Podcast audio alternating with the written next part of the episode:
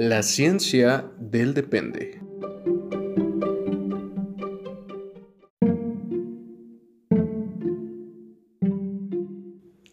Las opiniones aquí expresadas son entera responsabilidad de quien las emite y no representan el pensamiento institucional de las organizaciones en las que colaboran nuestros conductores.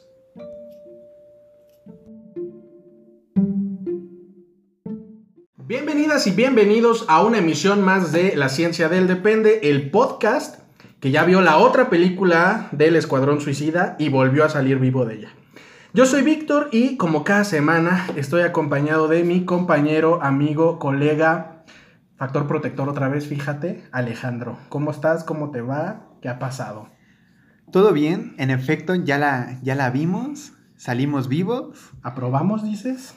¿O vemos? si usted no reconoce este gag, si usted no reconoce este comentario que se acaba de hacer, el año pasado se subió otros temas de suicidio, muy importantísimos. Debería ir a escucharlos, claro que sí. Y mira, allá se hace un chiste muy similar. Exactamente. Que si no los, que si no los he escuchado, ¿cómo se atreve? Porque qué risa en ese momento, qué risa otra vez. Eh, yo nunca terminé de entender por qué hay otra película, pero... Pero le salió mejor. o sea, sí. Eso sí, tienes razón. Todo bien, aprobamos, dices. Porque Víctor, ñom ñom. fíjate, fíjate, sí, sí.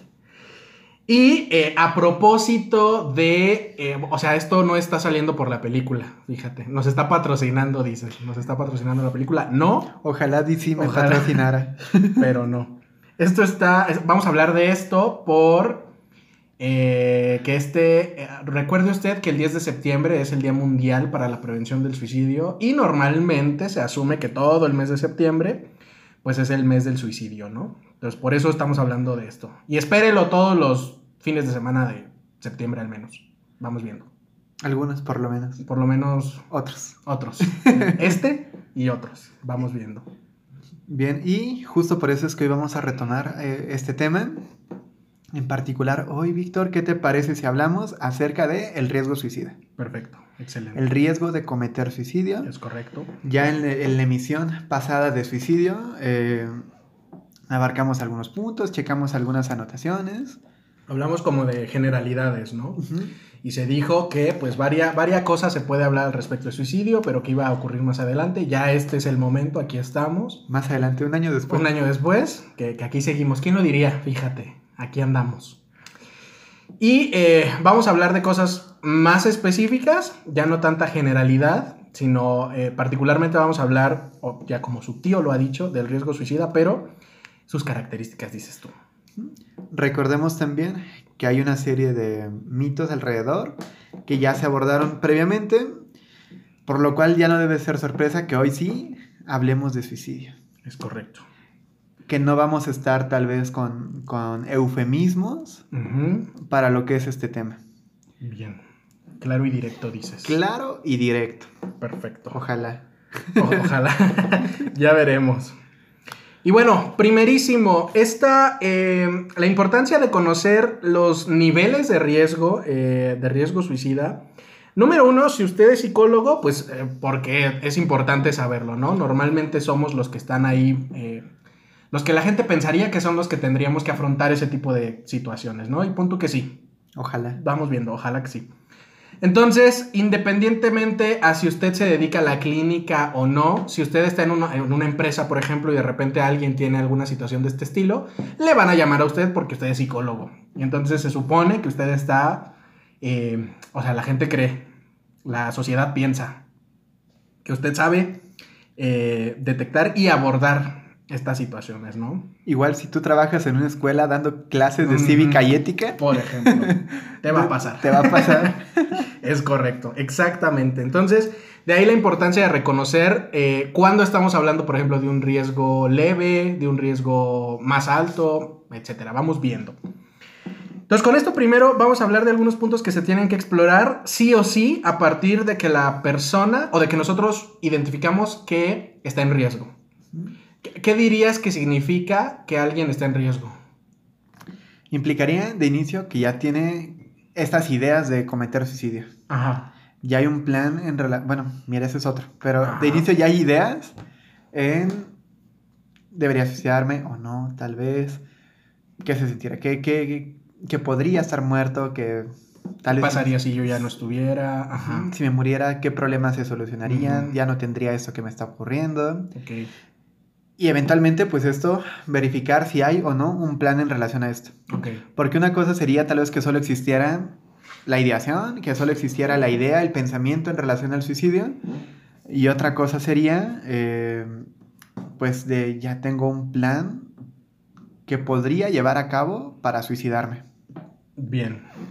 Entonces, tal cual, asumimos que una persona que puede estar en riesgo, todavía ni siquiera decimos en qué nivel, pero que está en riesgo, implica que existe la posibilidad de que entre todo su pensamiento está la idea o la posibilidad de quitarse la vida, ¿no? O la gana, tal vez. No sé si quiero decir intención, pero vamos viendo. La motivación, ibas a decir. Mm, mejor me quedo con intención. Vamos, vamos a ver. ¿Qué dices? Porque de aquí no se puede saciar ni se puede... Vamos bien, vamos viendo, fíjate.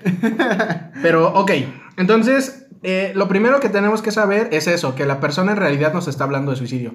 Ya se ha dicho, ya se ha comentado que si una persona nos dice algo que parece que suena a suicidio, preguntamos de manera directa. Eso ya está en otro episodio, usted vaya a escucharlo.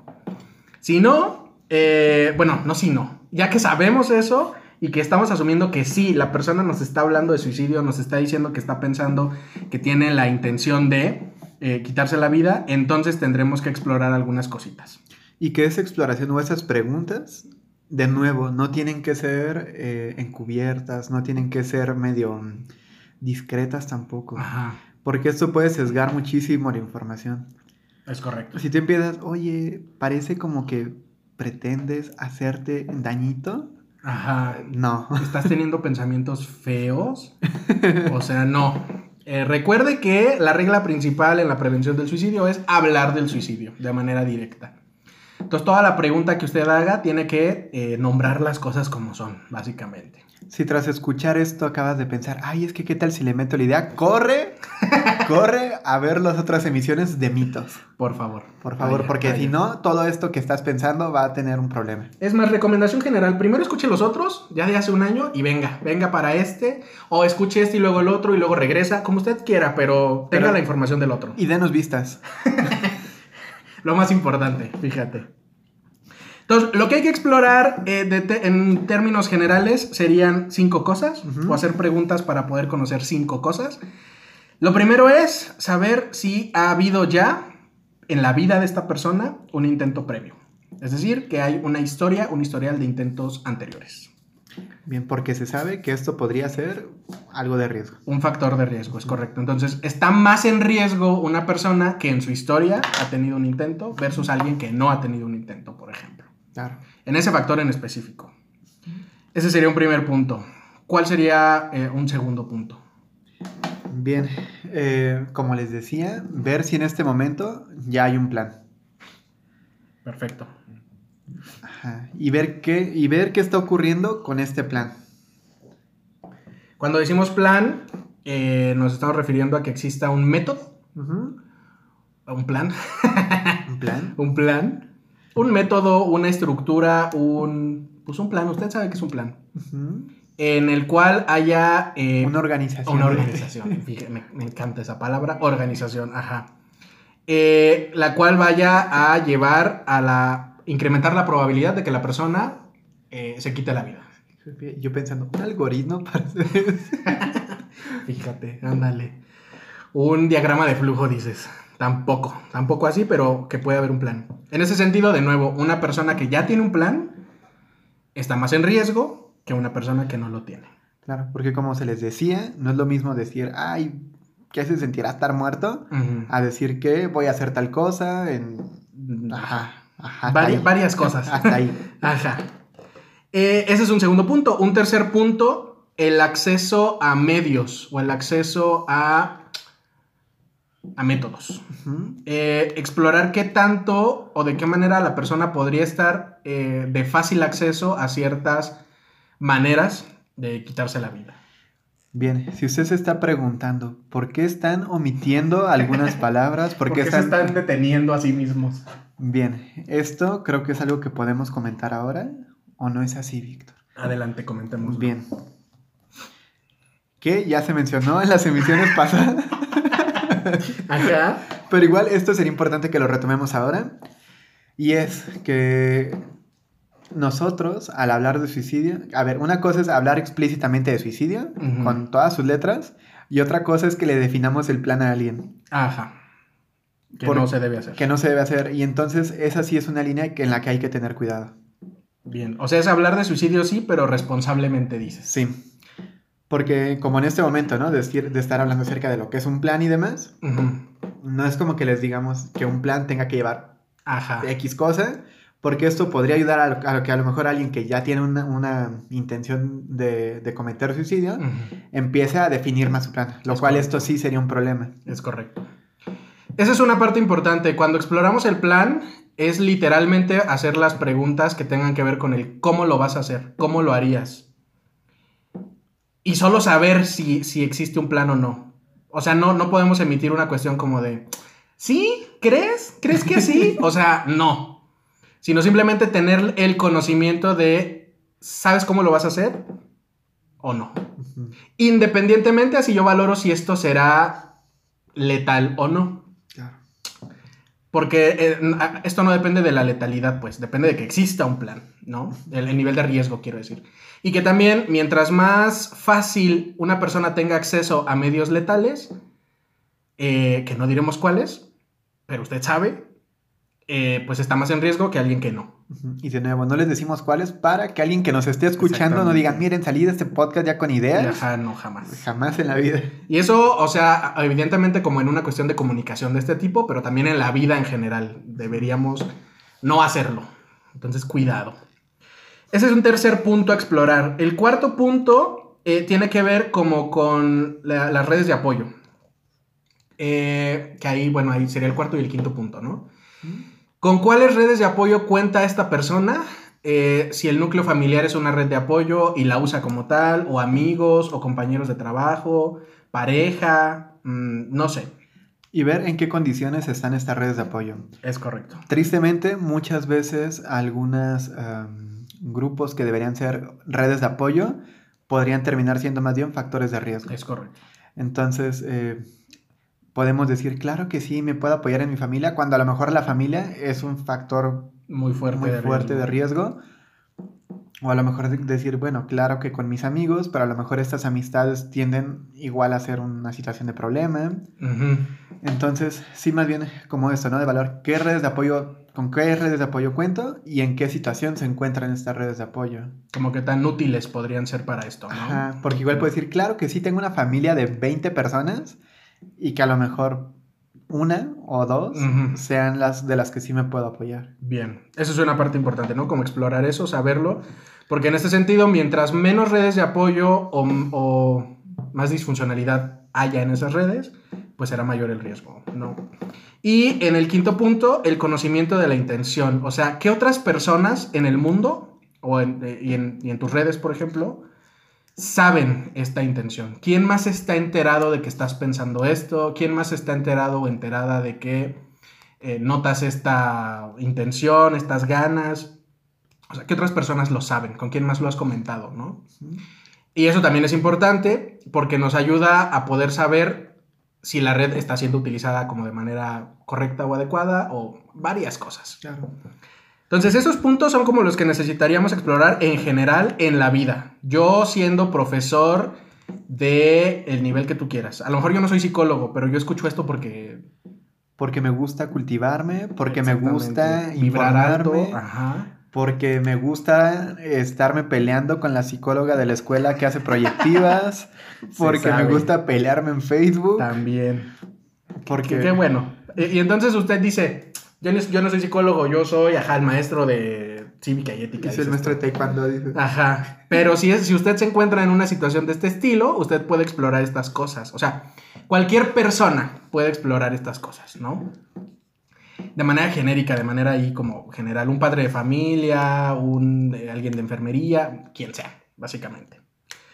Ahora, Eso digamos como en general. Y obviamente si cualquier persona lo puede explorar, pues más un psicólogo, psicóloga, psicólogue. Ahí vamos viendo. Psicólogos. Psicólogos. y la evaluación clínica, que sería un segundo momento en el que ahora sí, yo estoy en el consultorio, dices, yo estoy teniendo la primera sesión, la entrevista de primera vez, llegó la persona y se detecta el riesgo suicida o explícitamente la persona acude a consulta por eh, estos pensamientos o esta intención, ¿no? Ahí, aparte de explorar lo que ya dijimos, tendremos que identificar otros elementos que corresponden a la evaluación clínica del riesgo suicida. Que ahí se contemplan como eh, igual algunos rubros, algunas categorías. Entre ellas, la primera es la exploración de factores de largo plazo, factores de riesgo de largo plazo. Esto quiere decir que hay cosas mm, históricas, pon tú, o crónicas, que incrementan el riesgo en la persona. Por ejemplo, ya lo dijimos hace un ratito, tener, en tu historia un intento de suicidio previo. Claro, eso ya es algo que no te borras. Es correcto, ya está en, en, tu historia, ¿no? Y entonces eso es un factor de riesgo a largo plazo o de largo plazo. O que te gusta tener un eh, diagnóstico de una enfermedad crónica. ajá, por ejemplo. Ya tienes eh, algunos años. Dos años, tres años con esto lidiando. Entonces ese es un factor de riesgo también de, de, largo plazo. Entonces son como cosas que ya tienen un ratito en tu historia, en tu vida, y que esto puede favorecer el riesgo o incrementar el riesgo. Y al mismo tiempo es, bueno, ajá, en el otro campo estarían los factores de riesgo que son inminentes. Hay que identificas. Bien, pues como hay que entender de inicio que el riesgo suicida pues también entra dentro de una crisis. Y que una crisis pues viene por un evento precipitante. Es decir, un evento que a lo mejor está desorganizándome de tal manera, pues que eh, puede que esté encerrado en esta solución. En esta percepción de información. De que yo puedo resolver el problema de esta manera, ¿no? Con eso, por ejemplo, esa es una parte importante, ¿no? Tener un evento de vida que haya eh, desestabilizado el funcionamiento psicológico, ¿no? Ese es como un factor de riesgo inminente. Vamos a pensar en mira, como todos los que se suicidaron cuando en Estados Unidos, cuando tuvieron un desplome económico. Por ejemplo. Por ejemplo. Que fue, ajá, como en un contexto muy específico, varias cosas. Que pasaron de, tengo mis millones a estoy en la miseria. Exactamente. fue Ese un evento precipitante, voy a decir. Es correcto. Y los lleva a una cuestión inminente, ¿no? O, eh, por ejemplo, también los intentos inmediatos. A lo mejor yo tuve un intento de suicidio eh, en estos días, el que sea tan inmediato, tan cercano, se asume como un factor de riesgo inminente, ¿no? O haber tenido por ahí como que te gusta una separación, una ruptura amorosa, un despido, un despido una situación violenta, eventos muy circunstanciales que pueden eh, activar toda esta situación, básicamente. Que en contextos latinoamericanos, tristemente, pues todas las agresiones sexuales también. Por ejemplo. Uy, qué, qué denso. O sea, todo ese tipo de cositas suman a que pueda incrementarse el, nivel de riesgo. Luego, en un tercer punto, tendríamos factores protectores, que también ya hemos comentado que son. Varias veces. Varias veces, en varias ocasión. Vaya a escucharlo. Vamos a darle cinco segundos para que nos respondan. ¿Qué son factores protectores? No están respondiendo. Muy bien, yo también pensé lo mismo. si no respondió, qué feo, ¿eh? ¿eh? Ahí vamos viendo. Pero, ajá, eso que dijo usted, seguramente son. Ah, esa es la definición correcta de factor protector. Vamos viendo. Cuánta nostalgia. Hace más de un año que no tenía nada que ver este podcast cuando era el explorado. Fíjate, y sí, cierto, se sabe, también es verdad. Básicamente, pues sí, como usted ya lo dijo en su casa, en su coche, en su taller, en la oficina, en donde sea que haya contestado esta, esta pequeña dinámica en vivo, eh, es un factor, es un evento, es una situación, es una condición que protege. Es decir, que reduce el riesgo. Vamos a decirlo así. El decir, yo no comento esto porque aquello. Por esto. Ajá. Y que factores protectores hay varios. Hay muchos, ya sean, vaya a esa emisión, ahí se, comentan, se dicen, se exploran, se mencionan. Pero bueno, diferentes eh, situaciones también pueden tener, como ya lo dijo su tío Alejandro, al mismo, bueno, no al mismo tiempo. En un contexto podrán ser factor de riesgo, en otro contexto podrá ser un factor protector. Y eh, bueno, pues evidentemente a mayor eh, protección, menos riesgo. Y por último, en la evaluación clínica tenemos algo que se llaman variables de control. En las variables de control tendremos como varios em, elementos, varios rubros. Varios rubros. ¿Cuáles identificas? Bien. Ah, bueno, y que aparte, dependiendo de cómo estén estos rubros, pues el nivel de riesgo va a aumentar o va a reducir. Es correcto. Primer rubro, pues va a ser que si tu ideación suicida. Como ya se les comentó hace nada, y si no sabes qué son, regrésate tres minutos. Pues es esto, ¿no? Estos pensamientos en relación a el suicidio, a morirse, a estar muerto, a quitarse la vida, todo ese tipo de pensamientos. El siguiente pues sería la intención suicida. El en verdad... ¿Qué, qué palabra habíamos utilizado? Organi- no. No, eh, como Eh, intención existe la... Gana, motivación. em, Que ninguna de esas palabras es como ajá, suficiente. Para esto. Pues intención, mira. Intención- ¿Existe la intención Ajá. o no de suicidarse? Ujú. Luego tendríamos los síntomas. ¿Estos cuáles serían, tío Víctor? Por ejemplo, sobre todo, síntomas los vamos a entender en el rubro de eh, las respuestas emocionales. Entonces, que si tu ansiedad, por ejemplo, Que si tu tristeza... bueno, que si tu enojo también puede entrar ahí, la angustia, cualquier contenido emocional que usted identifique va a entrar en el campo o en el rubro de síntomas, así como sensaciones físicas. que si tu miedo, fíjate. Por ejemplo, también desesperación, hay varias cosas.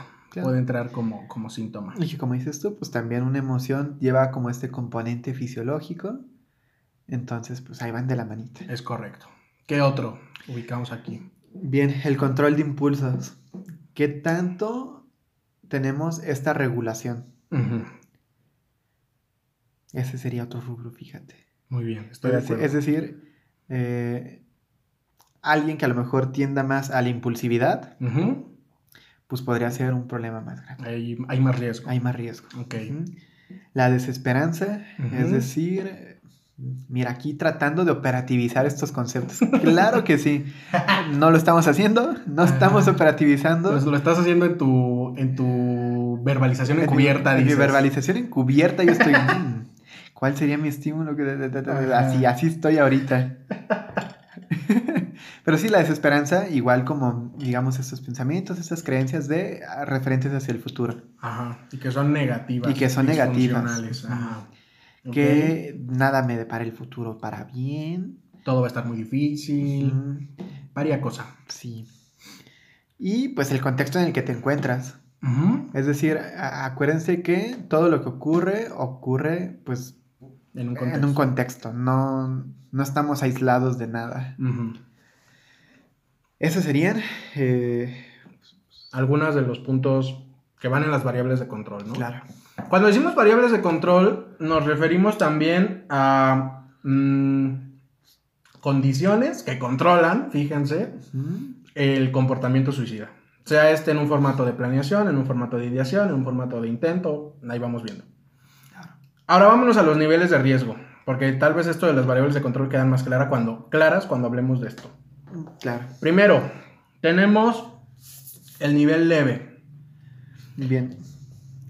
En un nivel leve, pon tú que de vez en cuando digo, ay, tengo este, ide- este pensamiento en relación al suicidio. Pero no es de diario, no es constante, es mm, casi casi que ocasional. Ajá, pues es ocasional, fíjate. Ok. O sea, podríamos decir que hay ideación suicida, Ajá. pero es poco frecuente, poco duradera, poco intensa, también puede ser. Y que en este pensamiento, en esta idea, no hay un plan. Es correcto. No hay un plan. eh, o no hay intención. También puede, puede darse esa situación. Sí.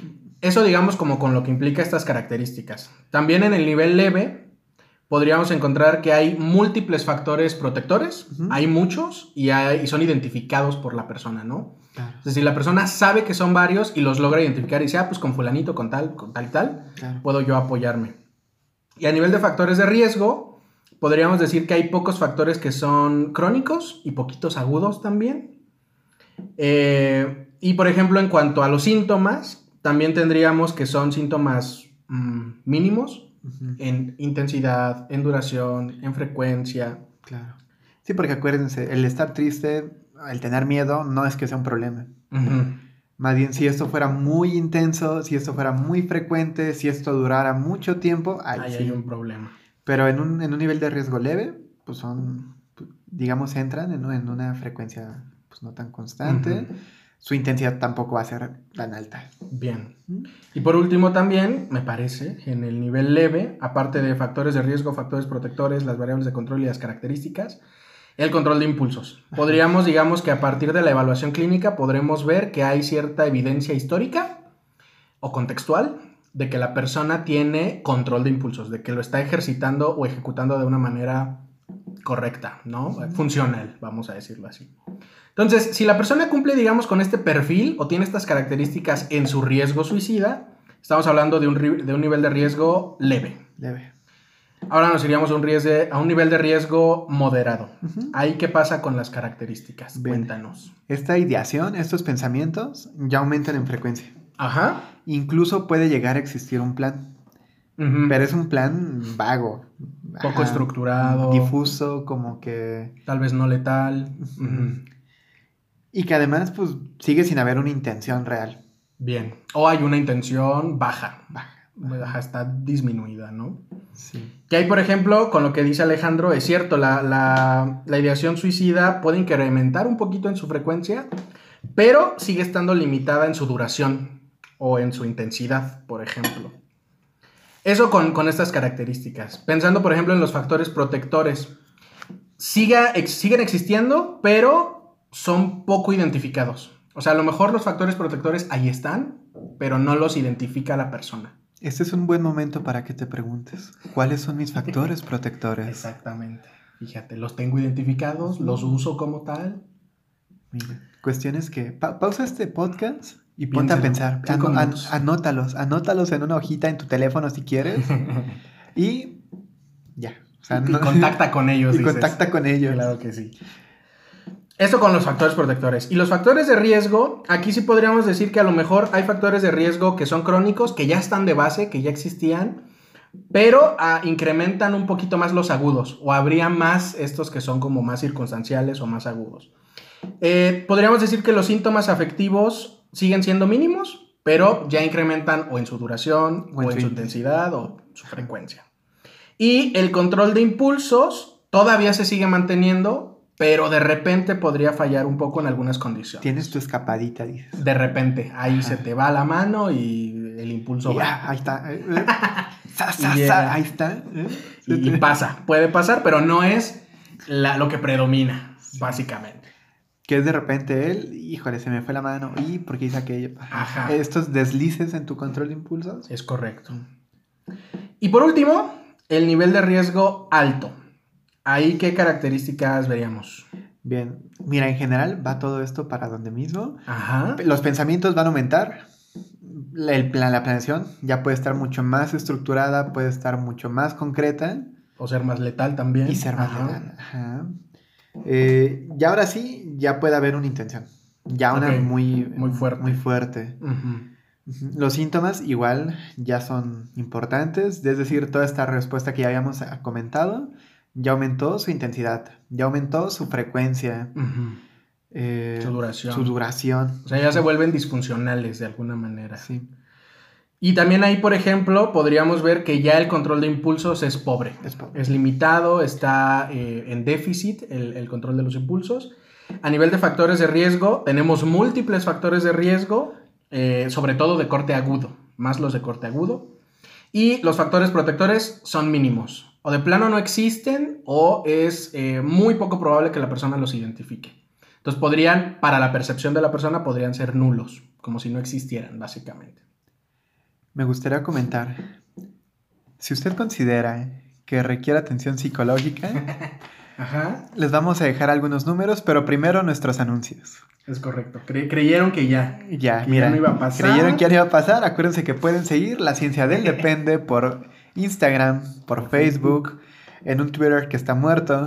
Y va a seguir muerto. Y va a seguir pero- muerto. Pueden mandar sus quejas y sugerencias al correo de la ciencia del depende arroba gmail. Eh, Acuérdense Y que están en TikTok. Los TikTok. TikToks están pegando durísimo. Estamos, estamos triunfando en TikTok. El tío Víctor y sus manitas estuvieron a nada de declarársele románticamente a alguien. Y si usted se lo perdió por no seguir la cuenta de TikTok, qué triste, qué triste porque ahí hay harto chismecito. Yo ya ahorrando Fíjate, para ser hasta padrino, dije. No tengo dinero, pero algo les apadrino, aunque sea la liga. Es correcto. Va- varia cosa de ese estilo ha pasado. Si no nos sigue en TikTok, síganos. Si no, eh, por lo menos en Instagram, ahí se, usted, ahí se entera usted del chisme. Claro que sí. También recuerde que nos puede seguir escuchando en todas las plataformas de audio, que si tu Spotify, que si tu Google Podcast, que si tu Apple Podcast, que si tu Anchor, que si tu Overcast y YouTube. Y acuérdense de nuestro hogar laboral. El Centro Integral de Servicios Psicológicos, CINSER, eh, lo pueden encontrar ya sea por, eh, como comunidad CINSER en Facebook. Como CINSER Morelia en Instagram, otro Twitter que no se usa. Ya en Twitter, ajá. Usted síganos, pero algún día va, va- va a tener vida esa red social. ¿Será? Es que hay mucho... mm, Está muy complicada. Sí, aparte como que te limiten a 40 caracteres. Ajá. Es como que- Estás viendo que no nos para la boca. Pues cómo. Sí, uno que quiere contar chismecito, ¿qué va a hacer? Puros... No, no, no, no. no. Todo mal. Dicho eso, eh, que es pues el comercial clásico de aquí de toda la vida, qué bendición. También recuerde que cuando hablamos de suicidio necesitamos identificar recursos de apoyo. Mm. Entonces, si usted que nos escucha necesita algún tipo de ayuda, si está en una cuestión de crisis de este estilo, de este tipo, si está considerando quitarse la vida o conoce a alguien que, que esté en esta misma situación y que requiera apoyo, recuerda que existen algunos números eh, que nos pueden facilitar este apoyo de manera eh, inmediata. La sugerencia siempre es, evidentemente, recibir ayuda profesional, pero habrá circunstancias en las que pues esto se complique por diferentes condiciones y puede usted contactar algunos números que son de apoyo eh, psicoemocional. Pausa este, esta emisión, vaya por su libretita, saque su teléfono y anótelo. Ahí mismo en, en las notas del teléfono, en el WhatsApp, anótele.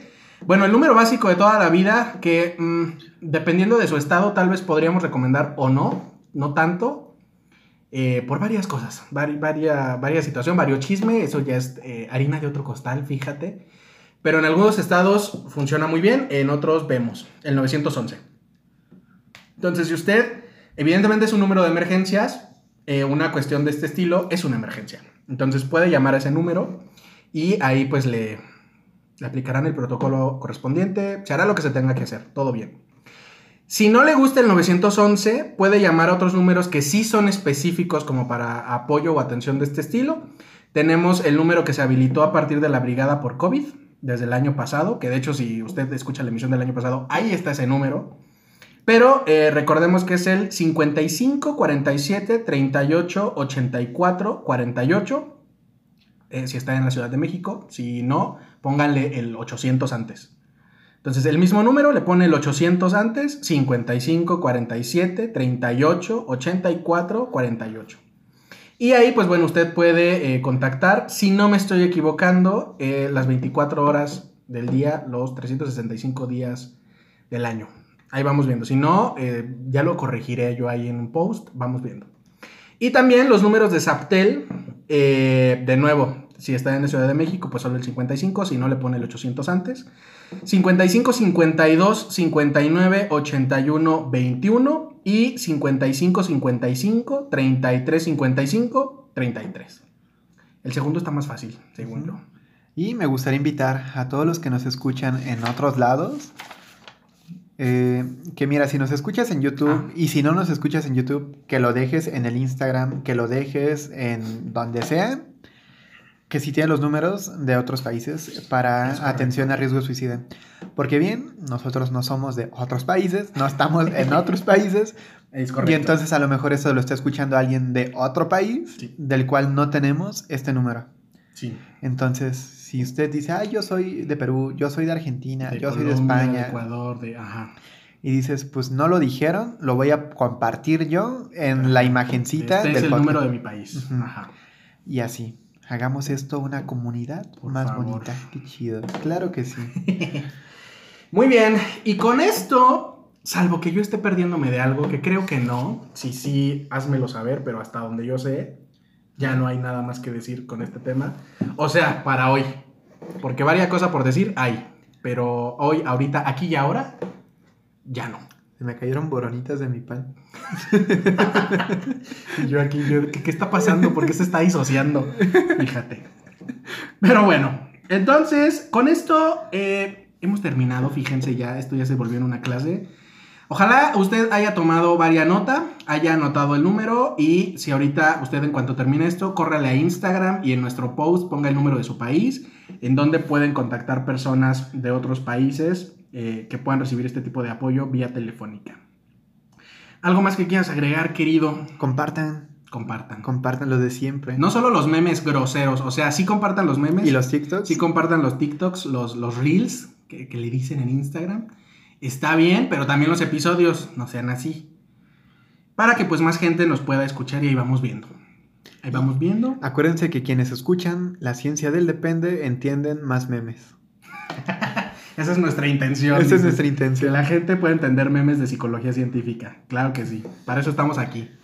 Por ello estamos aquí. De nada. Muy bien, bueno, esto fue La Ciencia del Depende, el podcast que ya vio la otra película de Escuadrón Suicida y volvió a salir vivo de ella. Bye. Bye.